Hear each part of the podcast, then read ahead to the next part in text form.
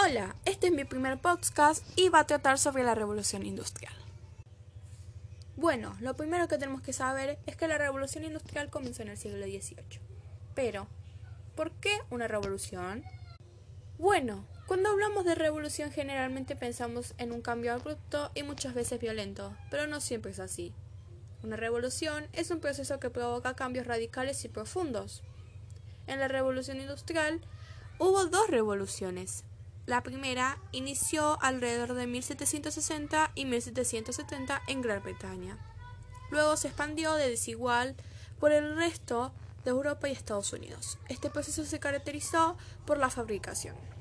La segunda inició en 1870. A comienzos del siglo XVIII, una parte del planeta todavía era poco conocida. En esa época la gente no se trasladaba habitualmente de un continente ni dentro del mismo continente. Ahora la pregunta es, ¿por qué en Gran Bretaña? Bueno, no fue casual que la revolución industrial comenzara en Gran Bretaña, específicamente en Inglaterra.